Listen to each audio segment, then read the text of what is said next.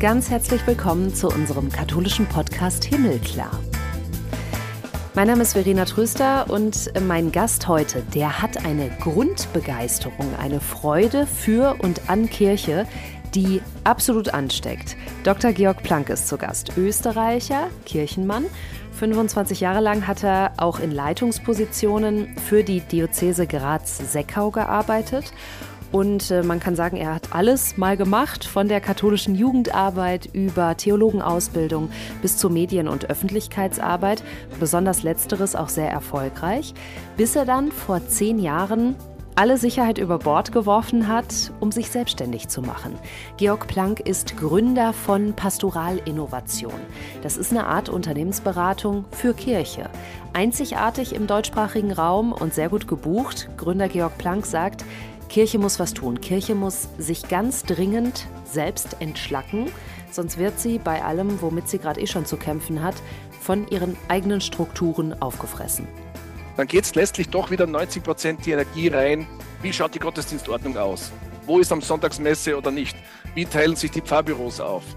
Dann geht es ganz schnell in eine Dynamik, die, wo der Ofen sich wieder selbst wärmt, sage ich kritisch, statt nach außen hin Wärme auszustrahlen, hinein in die Welt, dort wo die Menschen tatsächlich leben, egal welcher Religion sie angehören, welcher Kultur, welchem sozialen Milieu. Das wäre ja dieser Sendungsauftrag hinein in die Welt. Pastoralinnovation bedient sich, um eben diesem Sendungsauftrag gerecht zu werden, an unternehmerischen Ideen und setzt auf Erfolg. Ich kenne niemanden, der sich nicht freut, wenn, sag mal, zu einer Jugendmesse nicht 30 kommen, sondern 100 oder 130 oder Natürlich müssen die auch begeistert sein. Also wenn 130 enttäuscht sind, hast du ein echtes Problem. Also Qualität ist natürlich immer die Voraussetzung für Quantität, vor allem langfristig. Und das sieht man auch bei erfolgreichen Initiativen im deutschsprachigen Raum, die leider aus meiner Sicht sehr schnell schubladisiert werden, statt dass man hinschaut und sagt, was können wir von denen lernen. Und so denken innovative Leute in der Wirtschaft oder in der Technologie oder in der sozialen Innovation. Die schauen genau dorthin, wo Leute Erfolg haben und fragen sich, woran liegt das? Der Theologe, Sozialmanager und Gründer von Pastoralinnovationen bei uns hier im Himmelklar Podcast. Ein ganz spannendes Gespräch mit einem, der seine Freude am Evangelium in Innovation steckt.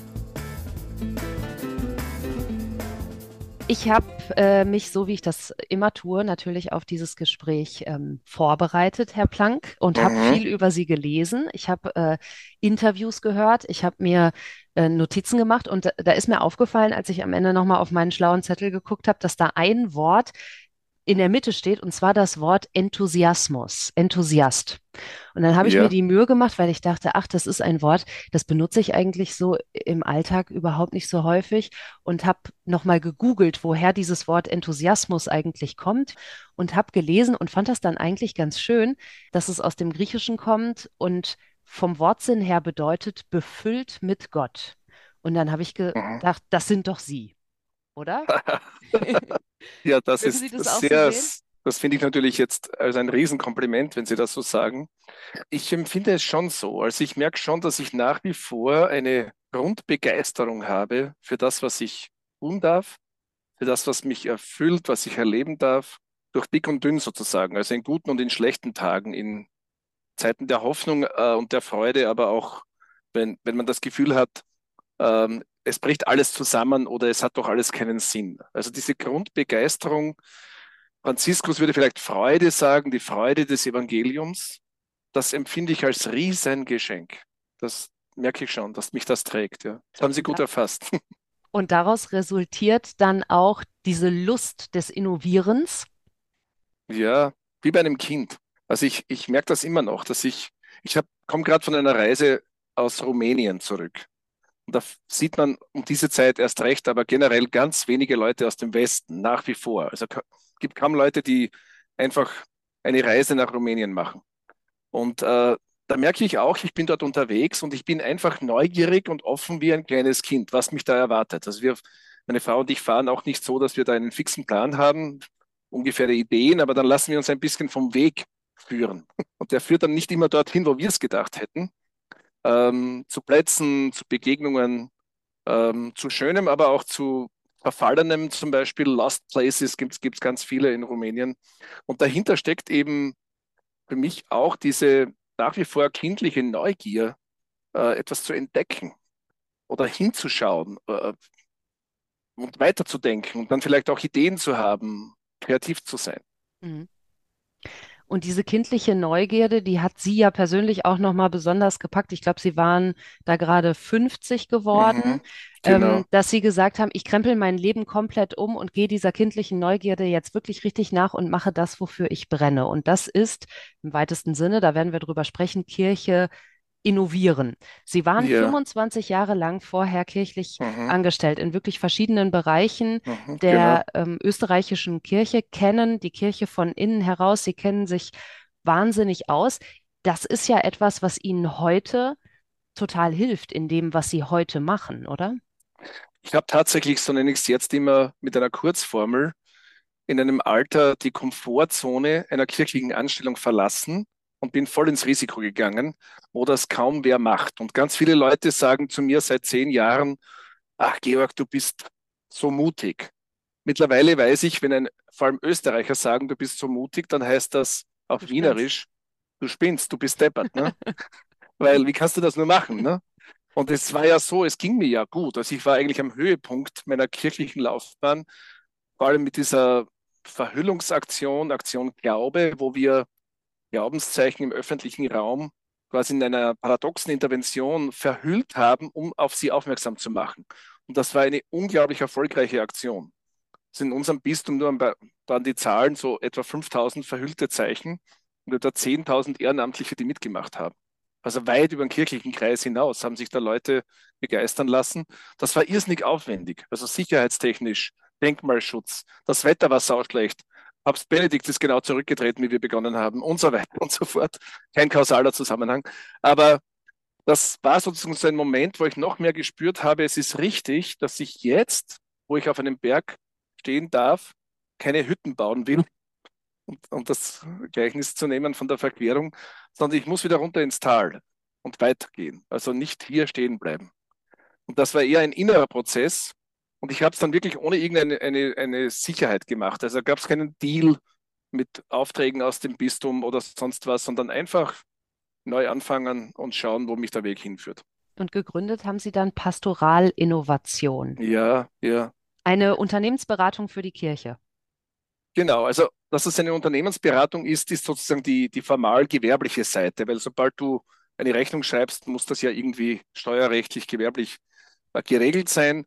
Die Sache selber sehe ich eher als eine Initiative, als eine Gründung, so wie immer, immer wieder Menschen in Kirche und Gesellschaft etwas gründen mit der Hoffnung, damit einerseits einen Beitrag zu leisten, um, um Probleme zu lösen oder um etwas zu verbessern und auch mit der Hoffnung, dass das nach äh, dem Gründer weitergeht. Also insofern, das ist eigentlich das Wichtigste für mich, das, was ich dann auch in meinem Buch versucht habe zu beschreiben. Was meint Pastoralinnovation und wie könnte das vielleicht hinein diffundieren vor allem in kirchliche Bereiche, auf eine Art und Weise, wo man es dann vielleicht gar nicht mehr so merkt. Also wie der Sauerteig, den die Frau unter den großen Trog Mehl mischt, ähm, oder das Salz, das aufgehen soll in der Suppe. Da geht es nicht um Salz, es geht nicht um Pastoralinnovation. Es geht darum, wie könnte dieses vielfältige Bemühen und Ringen, das ja aktuell spürbar ist, bis zur Zerreißprobe in Kirchen, nicht nur in der katholischen, wie könnte das auch gute Früchte bringen? Durch alle Geburtswehen hindurch, durch alle Schmerzen, durch alles Ringen, Konflikte hindurch, Früchte bringen quasi in dem Sinn, wie es die Bibel immer wieder auch so schön beschreibt. Können Sie erklären, was genau Pastoralinnovation ist? Also wenn ich mich auf diese ja. Seite klicke, dann sehe ich zum Beispiel, ich kann als Gemeinde mir bestimmte Kurse anschauen oder ich kann Workshops buchen. Ich kann Sie natürlich auch direkt buchen, dass Sie zur mhm. Beratung in Kontakt treten mit mir. Mhm. Ich sehe da so Fortbildungen wie ähm, wie in Ruinen Neues wachsen kann mhm. oder Kirchenraumgestaltung mit Licht, kirchliches Fundraising, Musik als Schlüsselfaktor. Ja. Das ist wahnsinnig vielseitig. Worum genau ja. geht's? Das muss ich vielleicht in, in so konzentrischen Kreisen erklären. Der innerste Kreis ist, dass ich durch meine ähm, Erfahrungen in der Kirche, ehrenamtlich angestellt, äh, jetzt auch selbstständig, gemerkt habe, es geht immer wieder um Innovation. Das ist das, was theologisch mit Erneuerung gemeint ist, aber das war mir ein bisschen zu fromm. Also der weltliche Begriff ist für mich eher Innovation. Und da bin ich, damit habe ich mich immer wieder beschäftigt. Also egal, wo ich eine neue Aufgabe bekommen habe, habe ich mal versucht, mir ein Bild zu machen, mir von den bisherigen Leuten erklären zu lassen, wie war der Weg bisher und dann auch zu versuchen mit meinem Team, wie, wie könnte der Weg gut weitergehen. Und dann bin ich draufgekommen, dass es genau das, was modernes Innovationsmanagement als Innovation bezeichnen würde, als Innovationsprozess. Also Bestehendes auch gut weiterentwickeln. Und manchmal, und das ist eher die geringere Zahl, aber oft natürlich sehr, sehr auffällig oder sensationell, geht es wirklich um was ganz, ganz Neues. Also iPhone, ne? wenn das kommt, äh, ich habe da noch was, sagt dann der Steve Jobs ne? am Schluss seiner Präsentation und dann zieht er das iPhone aus der Tasche. Das hat wirklich die Welt revolutioniert in 17 Jahren. Also das sind sozusagen disruptive Innovationen, die wirklich auffällig sind. Aber der Großteil, das iPhone hat sich in den 17 Jahren hunderte und tausende Male weiter verbessert und weiterentwickelt. Sonst wird es nicht mehr gekauft werden, weil inzwischen Samsung und andere das auch gut können. Das heißt, das ist diese laufende, eher nicht so äh, auffällige inkrementelle Innovation. Und diesen Begriff der Innovation versuche ich für kirchliche Akteure und Akteurinnen aufzubereiten, sodass sie nicht selber hunderte Bücher lesen oder Ausbildungen machen müssen, sondern sofort, sehr, sehr schnell erste Schritte Richtung wirkungsvoller Innovation setzen können. Und das sage ich deswegen, weil äh, diese drei Aspekte von Innovation, die ich immer wieder beschreibe, zwei davon sind in der Kirche klar. Also man muss das auch theologisch begründen können, Schritte der Erneuerung, ob das strukturell ist oder oder inhaltlich, pastoral, was immer. Theologische Begründung ist natürlich wichtig. Stehe ich auch dafür. Ne? Zweitens das geistliche Fundament. Und da ringen dann schon verschiedene Seiten drum, was ist wichtiger, was ist stärker. Aber letztlich die Frage, was will Gott von uns? Wie führt uns der Heilige Geist? Zu welchen Schritten der Erneuerung äh, führt uns äh, Gott selber mit seinem Geist? Und was hat das mit unserem Glauben zu tun? Und ich lege dann noch dazu, komplementär, was können wir aus der profanen Innovationsforschung lernen? Und da ist unglaublich viel steckt da drin. Und so genauso wie die Kirche von anderen, zum Beispiel Humanwissenschaften oder Philosophie immer schon oder Psychologie, Sozialwissenschaften etc., auch von ihrem Studium viel lernen kann und oft viel gelernt hat, sage ich jetzt, schaut doch genauer hin, was moderne Innovationsforschungen erkannt haben Natürlich immer in einem Prozess, auch mit unterschiedlichen Akzenten. Und schaut, guckt mal hin, was ihr davon lernen könnt für, euren, für euer Handlungsfeld. Und das ist im Grunde genommen das, der USP von Pastoralinnovation. Also quasi mhm. Pastoral, also kirchliches Handeln und Innovation auch als profaner Fachbegriff, das zusammenzubringen, sodass es tatsächlich zu neuem Denken, Fühlen und Handeln führt. Und Ihre Kunden, die Menschen, die sich bei Ihnen melden, sind Laien oder sind das Hauptamtliche, die in der Kirche arbeiten? Wer kommt zu Ihnen? Grundsätzlich stehen wir zur Verfügung für Kirchen und kirchliche Organisationen im deutschsprachigen Raum, also im Dachraum. Das ist quasi unsere Hauptzielgruppe. Aus dem Grund, weil hier die, ich sage mal, soziokulturellen und politischen Rahmenbedingungen relativ ähnlich sind. Also ich kenne mich in Deutschland schneller aus, wenn ich dort zum Beispiel auch im Bistum Köln Aufträge habe, als in meiner Nachbardiözese Marburg, das ist Slowenien, 40, 50, 60 Kilometer weg. Das sind ganz andere Bedingungen. Da müsste ich mich intensiv einarbeiten, da habe ich quasi keine, kein Feldwissen, das ich aber im deutschsprachigen Raum durch meine Geschichte schon habe. Und insofern, das sind unsere potenziellen Kunden oder unser Markt. Und de facto hat sich in den zehn Jahren herauskristallisiert, dass wir auf verschiedenen Ebenen jetzt tatsächlich etwas tun und anbieten. Das eine ist tatsächlich für Gemeinden und vor allem also für Local Churches, ob das jetzt eine evangelische Pfarrgemeinde, also Gemeinde oder katholische Pfarrgemeinde, auch Freikirche, orthodox, was immer ist, die darum ringen, wie kann dieses Territorialprinzip zukunftsfähig werden. noch dazu, äh, sag mal, unter den Bedingungen dieser sehr, sehr scharfen Strukturprozesse, die jetzt überall laufen. Das ist sehr heavy. Ne? Und wie kann neben diesen strukturellen ähm, Bemühungen ähm, auch die pastorale, die weiche Seite quasi, die, die seelsorglich, die geistliche, die missionarische gestärkt werden. Ich sage es immer wie bei einer Ellipse. Es braucht beide Brennpunkte.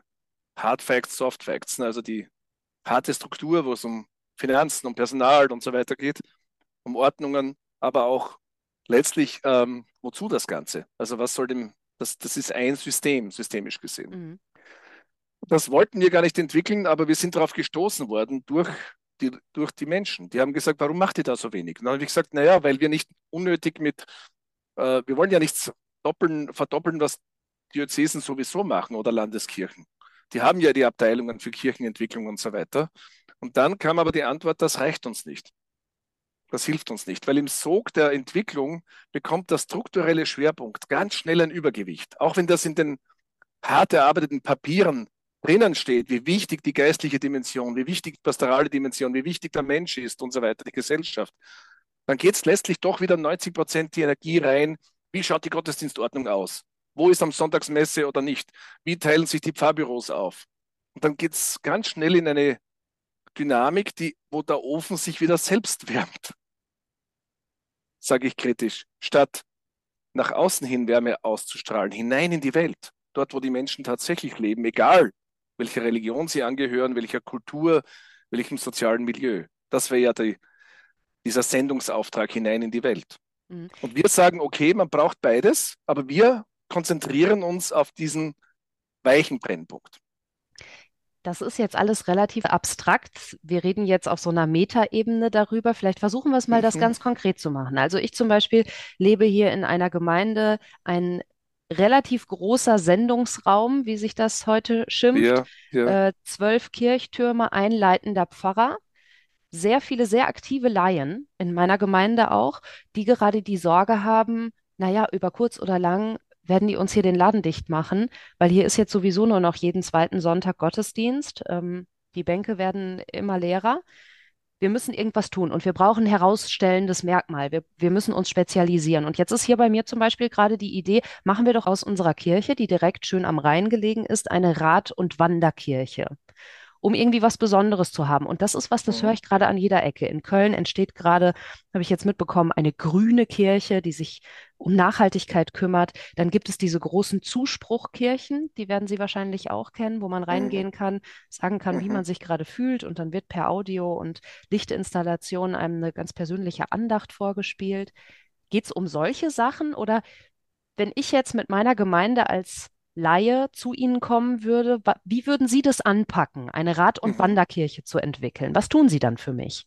Das, was Sie jetzt angesprochen haben, nennen wir gerne Profilkirchen. Also wie können einzelne Gemeinden, die bisher ein Vollprogramm gemacht haben, von der Geburt bis zur Beerdigung sozusagen für alles für alle und das oft nicht mehr schaffen oder der Zuspruch auch nicht mehr so ist wie früher, da sagen wir, überlegt, überlegt euch doch, doch, welches Profil ihr herausbilden wollt. Und zwar aufgrund dessen, was ihr besonders gerne habt, was ihr besonders gut könnt, was eurer Tradition besonders entspricht, was euch auch wichtig ist, dass es nicht verloren geht. Und wo ihr auch neue Chancen seht. Also da könnte so eine Rad- und Wanderkirche eben aufgrund eure, eurer lokalen Situation tatsächlich eine Riesenchance sein. Und wenn so eine Profilkirche tatsächlich so einen Wunsch hat, also nicht top-down verordnet, sondern von unten der Wunsch kommt, dann kann man das sehr gut beraterisch begleiten. Wie kann das jetzt erfolgreich sein? Das Wort Erfolg, ich schreibe ja auch ein eigenes Kapitel nur über das Thema erfolgreich sein, sein wollen in meinem Buch, weil das ja immer wieder so diskreditiert wird im kirchlichen Bereich. Ne, es geht ja nicht um Erfolg, es geht ja nicht um Quantität. Na, was denn sonst, sage ich dann provokant. Ich kenne niemanden, der sich nicht freut, wenn, sag mal, zu einer Jugendmesse nicht 30 kommen, sondern 100 oder 130 oder natürlich müssen die auch begeistert sein. Also wenn 130 enttäuscht sind, hast du ein echtes Problem. Größer als wenn 30 enttäuscht sind. Also Qualität ist natürlich immer die Voraussetzung für Quantität, vor allem langfristig, weil sonst kommen von den 130 das nächste Mal niemand mehr oder nur 10. Aber wenn 30 begeistert sind, kommen dann vielleicht irgendwann auch 130 oder 300.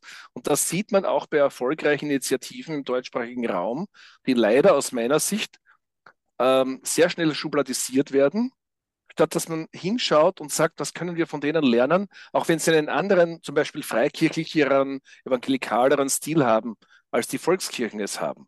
Das muss man ja nicht übernehmen, aber trotzdem kann man was davon lernen. Und so denken innovative Leute in der Wirtschaft oder in der Technologie oder in der sozialen Innovation.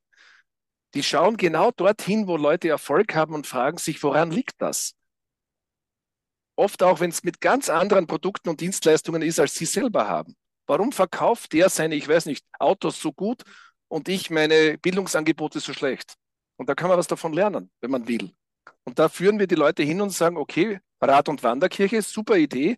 Wie, wird aus, wie kann aus dieser Idee aus dieser Vision eine erfolgreiche Umsetzung werden.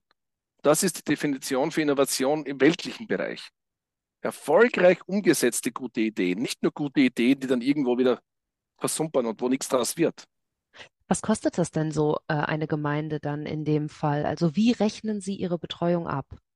Also ich orientiere mich einerseits, wenn es wirklich nur um Beratungen geht, an dem, was ich sag mal in meiner Branche üblich ist, in, bei den Leuten, die einfach davon leben können wollen. Weil das, was ich verrechne, ist ja kein Einkommen, sondern Umsatz. Also wenn ich pro Tag zum Beispiel 1500 Euro verrechne, kommt die Mehrwertsteuer dazu, dann kommen Ausgaben weg, dann kommt die 30 Prozent Krankenversicherung und so weiter in Österreich. Also da bleibt vielleicht 300, 400 Euro übrig. Die meisten Projekte, die wir allerdings begleiten, sind nicht ähm, Kurzprojekte, sondern Langzeitprojekte. Und da machen wir einen Rahmenvertrag, in der Regel zum Beispiel bei Pfarreien für drei Jahre mit einem bestimmten Umfang. Und das macht dann in der Regel etwa so viel aus, würde ich sagen, wie in Deutschland eine Drittelanstellung, wenn man es vergleicht. Mhm. Also ich bin jetzt zum Beispiel in mehreren Pfarr Pfarrverbänden oder Seelsorgeräumen oder bei euch heißt es jetzt Send Sendungsräume.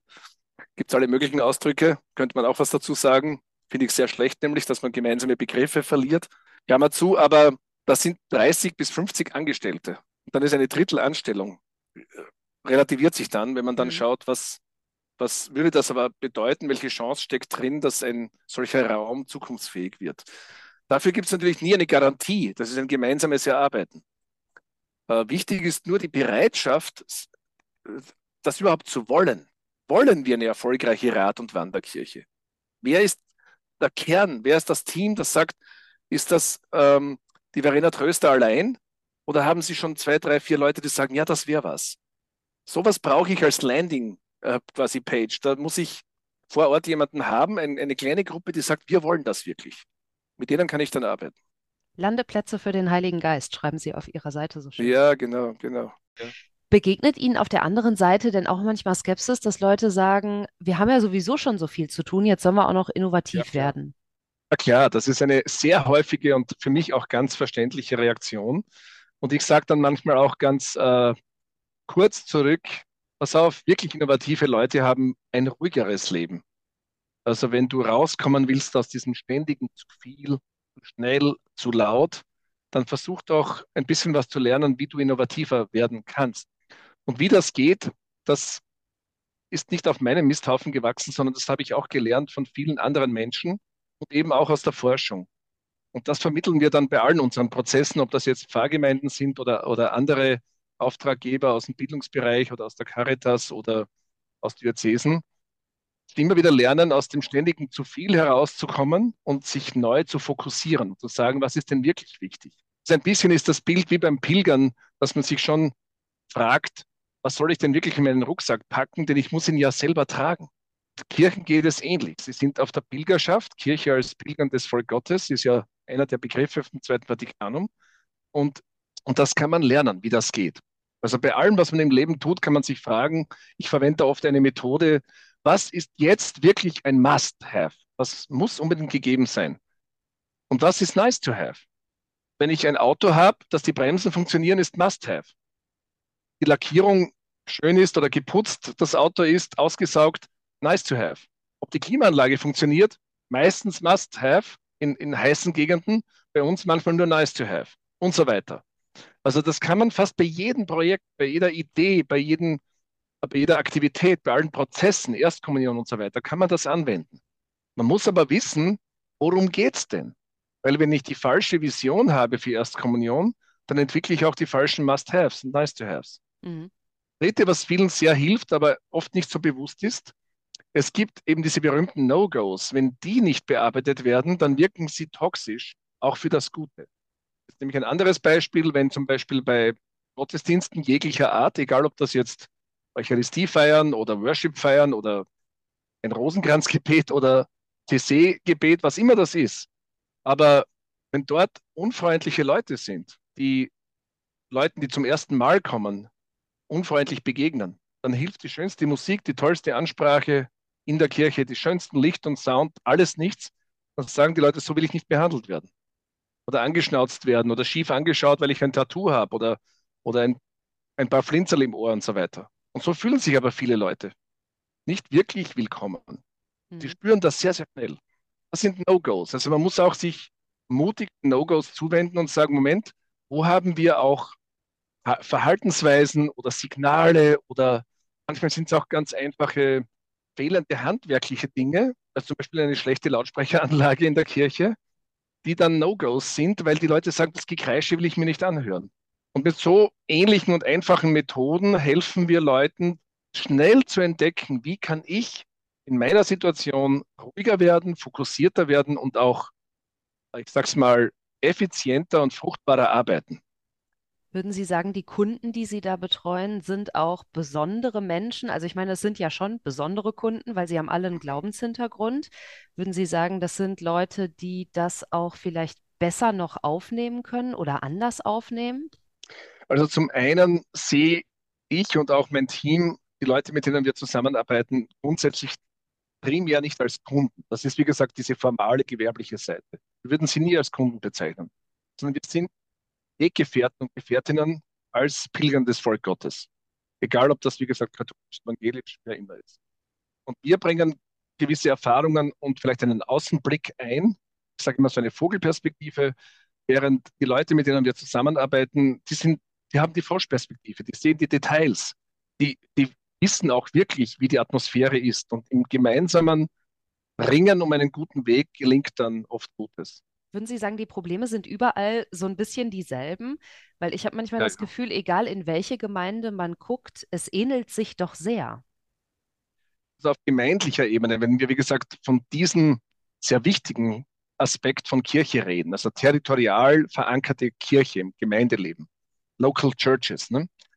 Da sind tatsächlich die, äh, ich sag mal, Probleme und auch die Stärken, die Qualitäten sehr, sehr ähnlich, die letztlich entscheiden, ob eine Local Church ihre Sendung erfüllt, ob sie fruchtbar ist, dort, wo sie lebt, hinein in die Gesellschaft. Das ist nicht nur für sich selbst, sondern Christsein heißt ja immer eben Sauerteig sein, Licht sein, Salz sein in der Welt.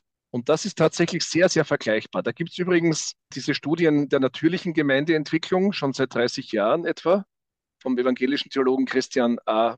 Schwarz, von denen wir immer wieder auch Werkzeuge verwenden, also auch Analyse-Tools, wie man quasi die Gesundheit einer Gemeinde messen kann. Und so ist diese Messung auch gedacht, dass eine Gemeinde schwarz auf weiß sieht, in welchem Zustand befinden wir uns jetzt, wo sind wir vielleicht besser als gedacht und können den Level quasi halten und wo sind tatsächlich Aspekte, wenn wir an denen nicht schrauben, dann hilft das ganze Gute nichts, weil dann die Leute trotzdem enttäuscht sind oder misstrauisch sind oder nie mehr wiederkommen würden, geschweige denn andere Freunde mitnehmen würden. Und das ist immer so der Effekt, wenn etwas gut ist, dann hat man ja so die, die, den inneren Wunsch, das muss ich weitererzählen oder das muss ich meinen Liebsten quasi auch empfehlen. Hey, mach das auch, schau dir das auch an. Das ist bei jeder Musik so, bei jedem Konzert und bei jeder Reise und so weiter. Und so ähnlich arbeiten wir dann. Also wir machen ihnen Lust, das Gute zu entdecken, zu verstärken und das, was das Gute gefährdet, tatsächlich auch in den Griff zu kriegen. Ne? Und es sind nicht nur Gemeinden, mit denen Sie arbeiten. Genau. So neben diesen Angeboten für ähm, Local Churches aller Art, äh, um sie zukunftsfitter zu machen, haben wir einen Bereich, der ganz stark mit Trendforschung zu tun hat. Also Trendforschung ist ja in der Wirtschaft oder in der Technologie oder auch in, in, in der Soziologie sehr, sehr wichtig. Äh, in der Kirche noch ein bisschen unterbelichtet. Also es geht quasi darum, aufgrund aktueller Parameter festzustellen, wie könnte sich die Zukunft entwickeln. Also es ist keine Prophetie im Sinne von etwas vorhersagen, sondern einschätzen können. Und das tun wir vor allem mit Partnern in den USA. Warum? Weil die großen gesellschaftsprägenden Trends nach wie vor, ich sage immer, ob es uns freut oder nicht, aus den USA kommen. Also im politischen Bereich zum Beispiel, dass dieser politische Stil oder man könnte, müsste eigentlich sagen, diese Unkultur, die ein gewisser Donald Trump geprägt hat, die finden wir mittlerweile in vielen westeuropäischen Ländern wieder, auch osteuropäischen und noch weiter östlich auch. Also das heißt, das war nicht nur ein amerikanisches Phänomen, sondern es ist ein Trend entstanden, mit dem man in irgendeiner Weise umgehen können muss, sonst wird es demokratiegefährdend. Und ähnliche Trends spielen sich im technologischen Bereich ab, im wirtschaftlichen, im, im sozialen. Und wir versuchen mit Partnern diese Trends so zu identifizieren, das, und dann auch zu gucken, wie gehen kirchliche Verantwortliche mit diesen Trends um? Und wo gibt es Leute, die das bereits auf eine offensichtlich sehr konstruktive Weise schaffen? Und was wäre da für ein äh, konkretes Beispiel? Ja, zum Beispiel die ganze Frage der Digitalisierung. Ja, also durch Corona hat man eine Zeit lang geglaubt, jetzt werden auch Kirchen erkennen, dass äh, Digital has come to stay. Aber nein, sobald das abgeebbt ist, haben viele kirchliche Akteure wieder aufgehört, digital präsent zu sein oder zu arbeiten. Also Himmelklar ist eine positive Ausnahme. Aber ganz viele andere Akteure haben wieder aufgehört. Brauchen wir jetzt eh nicht mehr. Haben aber übersehen, dass ein Grund, warum sich die, die, die Kirchen oder die Bildungshäuser oder anderes vermehrt lehren, auch der ist, weil man nicht mehr in dieser digitalen Welt präsent ist, weil man glaubt, man kann das ignorieren. Und da gibt es sehr viele Beispiele von Kirchen, die zeigen, die Zukunft wird hybrid sein. Ich arbeite zum Beispiel gerade mit, mit einer großen evangelischen Diaspora-Gemeinde. Die haben auf über 100 Kilometer Fläche nur 1200 Mitglieder. Und zu den Gottesdiensten kommen 10 bis 15 Leute. Ähm, in dieser Gemeinde ist völlig klar, also auch durch die besten Maßnahmen kann man vielleicht den Gottesdienstbesuch verdoppeln auf 25 von 1200. Aber man könnte zum Beispiel mit, mit einem digitalen Abendgebet, wenn man weiß, jeden Abend um 9 Uhr gibt es einen offenen Zoom-Link, da kann sich jeder reinlinken und es gibt, ich weiß nicht, fünf Minuten Abendgebet. Oder sechs Minuten, nicht länger. Das wäre doch was. Da würde ich nie hinfahren wegen dem. Aber wenn ich weiß, verlässlich, jeden Abend um 9 Uhr, wenn ich möchte, kriege ich noch einen Abendsegen oder einen kurzen Gedanken, eine kurze Stille, was immer dann passt, könnte es sein, dass sich da eine kleine quasi fluide Gemeinde bildet. Auch alte Leute, die das inzwischen können, die wissen dann, wo sie klicken müssen und sitzen sonst einsam zu Hause und könnten nicht 50 Kilometer fahren. Also nur als kleines Beispiel. Es gibt so viele Möglichkeiten und das recherchieren wir mit unseren Partnern, machen es verfügbar, sagen, guckt doch mal bei euch, wie könntet ihr im positiven Sinne sowohl als auch präsentisch als auch digital Kirche leben. Menschen, mit denen wir zusammenarbeiten, die müssen einfach nur wollen, besser werden wollen, Neues zur Welt bringen wollen, bereit sein, dafür auch zu kämpfen gegen Widerstände, weil die gibt es immer. Oder auch mit, mit Schwierigkeiten, auch mit Scheitern, auch mit Krisen. Also Samen ausstreuen, das geht schnell, aber dranbleiben, bis etwas wächst, bis etwas aufgeht, bis ein Baum Früchte bringt, das dauert Jahre. Das ist die entscheidende Qualität von Innovatoren. Wir stellen am Ende von Himmelklar allen unseren Gesprächspartnerinnen und Gesprächspartnern immer die Frage, was gibt Ihnen persönlich Hoffnung? Ja, das ist eine sehr schöne Frage. Die schätze ich immer.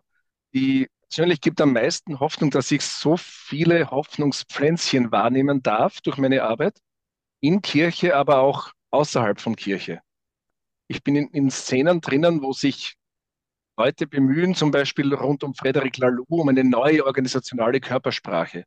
Da passiert in Firmen, Vereinen, Konzernen so viel an einer neuen Kultur, die nicht oft christlicher ist, als äh, explizit christliche Organisationen es schaffen derzeit.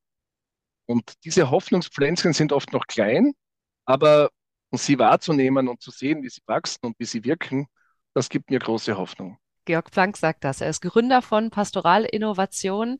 Das ist eine Initiative, ein Beratungsangebot für Menschen, die sich im Glauben engagieren. Außerdem ist dazu auch ein Buch erschienen, auch das hat er angesprochen, Pastoral Innovation mit Kreativität, Inspiration und Kompetenz Kirche erneuern. Dr. Georg Planck, ich danke Ihnen ganz äh, herzlich für Ihre Zeit und für Ihren Enthusiasmus. Dankeschön. Das war Himmelklar für diese Woche. Ich sage vielen Dank fürs Einschalten.